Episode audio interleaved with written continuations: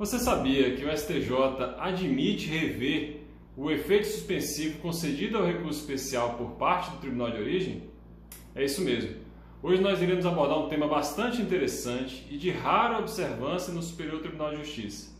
Eu trabalhei no STJ assessorando ministros por quase 14 anos e vi pouquíssimos casos em que alguma das partes vai ao STJ e pleiteia essa pretensão de rever uma concessão de efeito suspensivo ao recurso especial por parte da presidência ou vice-presidência do Tribunal ACOL. Eu imagino que essa, esse tipo de pedido seja de rara observância justamente porque as partes talvez nem saibam que o STJ admite essa possibilidade excepcional, que o STJ tem essa competência. Iremos aqui abordar no vídeo de hoje dois casos concretos em que o STJ exerceu essa competência e analisou uma possível revisão da concessão do efeito suspensivo a recurso especial por parte do Tribunal ACOL. Já abordamos aqui no canal que o recurso especial sofre um duplo juízo de admissibilidade. Primeiramente, eh, o, o, o recurso especial é analisado por parte da presidência ou vice-presidência do Tribunal de Origem e uma vez admitido o recurso especial, ele sobe para o STJ e é exercido um segundo juízo de admissibilidade.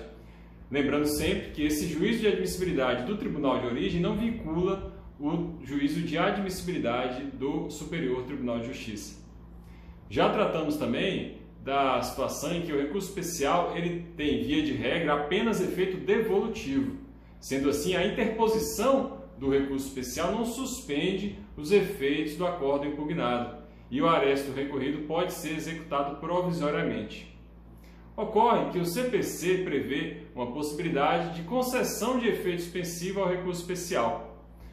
O recorrente, e resignado com um acórdão proferido pelo Tribunal ACOL, pode interpor recurso especial e requerer a concessão do efeito suspensivo a esse recurso especial. E já vimos aqui quais são os requisitos que devem ser preenchidos e demonstrados pelo requerente.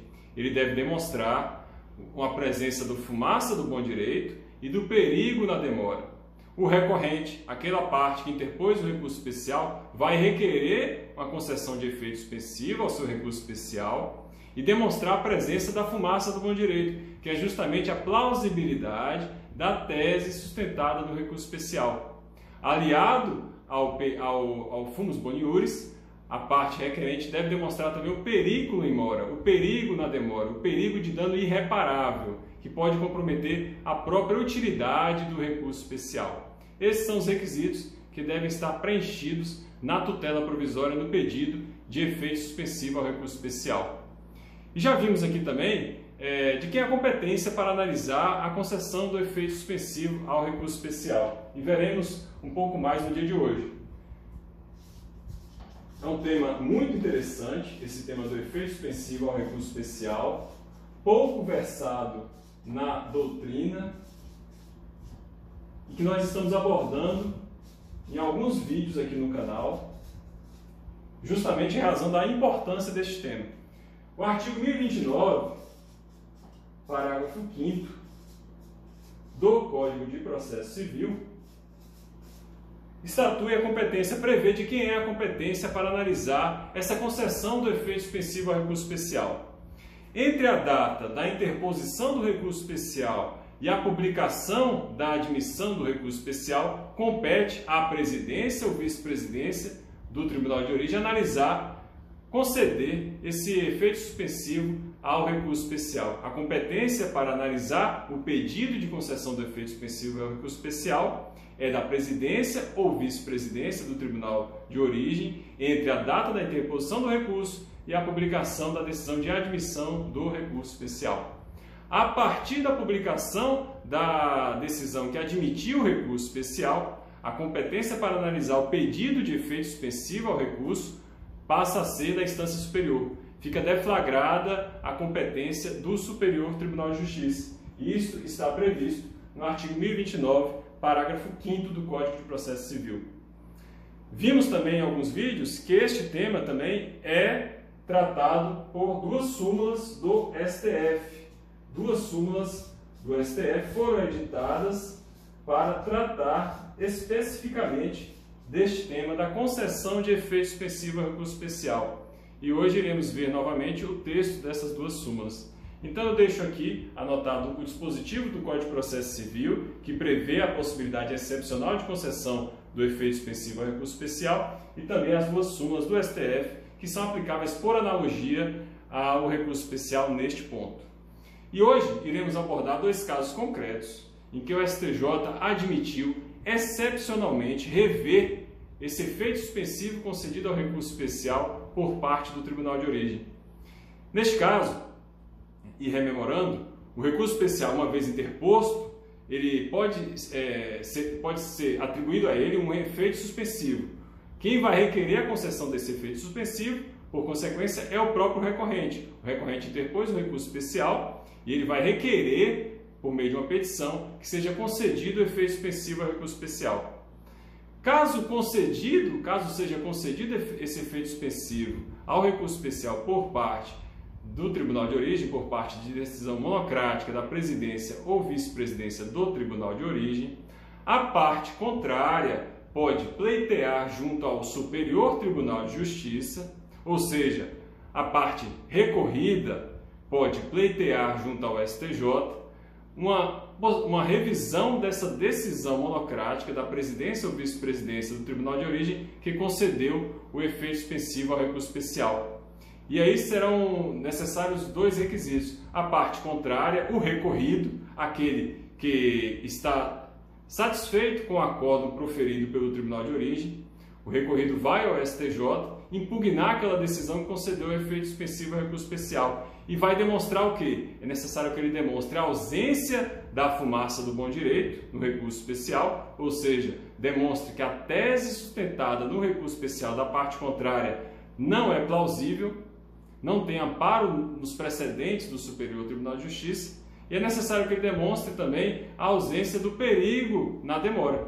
Então, vai ser necessário para que essa contracautela seja proferida pelo Superior Tribunal de Justiça que o recorrido, a parte contrária, demonstre que o recurso especial interposto não tem amparo nos precedentes do STJ, não há ali fumaça do bom direito e não há também o perigo na demora. Então, são dois requisitos que serão necessários para que o STJ possa excepcionalmente rever o efeito suspensivo concedido ao recurso especial e retirar esse efeito suspensivo concedido pela presidência ou vice-presidência do Tribunal ACOL. Então vamos passar aqui a analisar dois casos concretos que foram julgados pelo Superior Tribunal de Justiça. Então, meus amigos, eu trago aqui dois precedentes em que o STJ exerceu essa competência e reviu a concessão de efeito suspensivo ao recurso especial por parte de decisão proferida pelo Tribunal de Origem. Nesse primeiro caso, o STJ é, analisou e. Tá uma bosta, tá uma bosta, tá uma bosta. Bem, meus amigos, eu trago aqui dois precedentes em que o STJ exerceu essa competência e reviu a concessão de efeito suspensivo ao recurso especial por parte de decisão proferida pelo Tribunal de Origem. Primeiro caso é o agravo interno na petição de número 11.734. Esse foi um julgado proferido pela quarta turma do STJ e relatado pelo ministro Marco Buzzi. Tratava da seguinte situação fática. Foi ajuizado em primeiro grau uma ação de reintegração de posse, essa ação transcorreu e, em sede de recursar, o tribunal determinou a, o cumprimento do mandado de reintegração de posse. O tribunal ACO, julgando o recurso, de apelação determinou o cumprimento daquele mandado de reintegração de posse. A parte recorrida, a parte que estava na posse do imóvel e que, portanto, é... Puta que pariu, que, lixo, velho, que lixo, que lixo que está hoje. Bem, meus amigos, eu trago aqui dois precedentes do STJ em que o Superior Tribunal de Justiça exerceu essa competência e reviu a concessão de efeito suspensivo ao recurso especial por parte de decisão monocrática da presidência ou da vice-presidência do Tribunal ACOL. O primeiro precedente é o agravo interno na petição de número 11.734, julgada pela quarta turma do STJ e relatado pelo ministro Marco Buzzi. Esse, esse, essa, esse caso tratava da seguinte situação fática. Foi ajuizado, em primeiro grau, uma ação de reintegração de posse. Essa ação transcorreu e, em sede recursal, o Tribunal Acor determinou o cumprimento daquele mandado de reintegração de posse. Essa demanda foi julgada procedente, portanto. O recorrido, aquele que estava na posse do imóvel e resignado, interpôs um recurso especial e requereu a concessão de efeito suspensivo ao recurso especial à vice-presidência do Tribunal ACOP, alegando o preenchimento dos requisitos da fumaça do bom direito e do perículo em mora. O requerente, aquele que havia interposto o recurso especial, alegava que a tese sustentada no recurso especial era plausível, tese em torno de dispositivos do CPC, e de que havia ali um perigo na demora, de que ele estava na posse do imóvel, ele naquele momento ele estava colhendo a plantação e de que a eventual execução provisória do acordo acarretaria um dano irreparável para ele. A vice-presidência do Tribunal ACO acolheu os argumentos do requerente e concedeu efeito suspensivo ao recurso especial. O recorrido, aquele que havia ajuizado a ação de reintegração de posse, foi ao STJ e requeriu uma contracautela. Ele pediu que o STJ retirasse aquele efeito suspensivo concedido pelo Tribunal ACO ao recurso especial, a fim de que aquele aresto impugnado pudesse ser executado provisoriamente. E o STJ, por meio de sua quarta turma, neste caso concreto, concluiu pela manutenção do efeito suspensivo concedido ao recurso especial.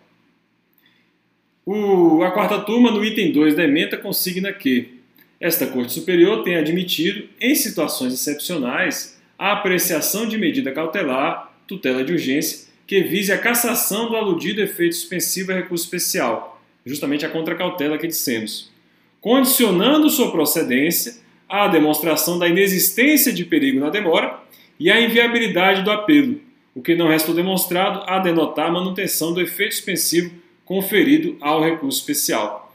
A quarta turma, analisando os argumentos do recorrido, concluiu pelo, pela manutenção do efeito suspensivo que havia sido concedido ao recurso especial por decisão da vice-presidência do Tribunal ACO e, portanto, esse pedido de contracautela não foi acolhido pelo STJ. Então, este foi um caso concreto em que o STJ admitiu rever essa concessão de efeito suspensivo ao recurso especial, concessão de efeito suspensivo proferida pelo Tribunal de Origem, o STJ exerceu essa competência, reviu essa concessão de efeito suspensivo, mas manteve o efeito suspensivo concedido pelo Tribunal ACO, justamente porque entendeu que havia ali uma plausibilidade da tese sustentada no recurso especial e havia o perigo na demora, um risco de utilidade do próprio recurso especial. Então, a parte, quando for ajuizar esse tipo de pretensão, formular esse, esse tipo de pedido perante o STJ, visando a expedição de uma contracautela, visando que aquele efeito suspensivo concedido seja retirado, deve demonstrar que a tese sustentada no recurso especial não é plausível, não tem amparo em precedentes do STJ e de que não há ali perigo na demora. Ela deve demonstrar o preenchimento desses dois requisitos para que o STJ possa então retirar o efeito suspensivo concedido ao recurso especial por parte da corte de origem. Trago ainda um outro precedente, medida cautelar de número 20.854, foi relatado pelo ministro Humberto Martins. E neste caso concreto, o STJ ele retirou o efeito suspensivo concedido ao recurso especial por parte de decisão do Tribunal de Origem.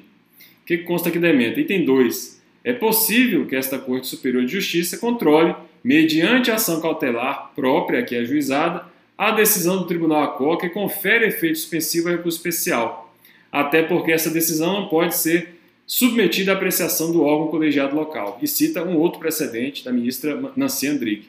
Item 3 da emenda.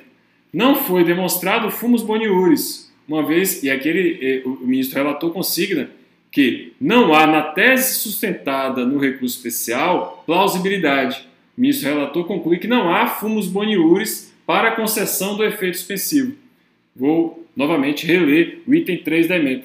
Não foi demonstrado fumos boniures, uma vez que é firme o entendimento no sentido de que o índice de correção aplicável no período de comento é o IPC. E essa aqui era justamente a tese sustentada no recurso especial.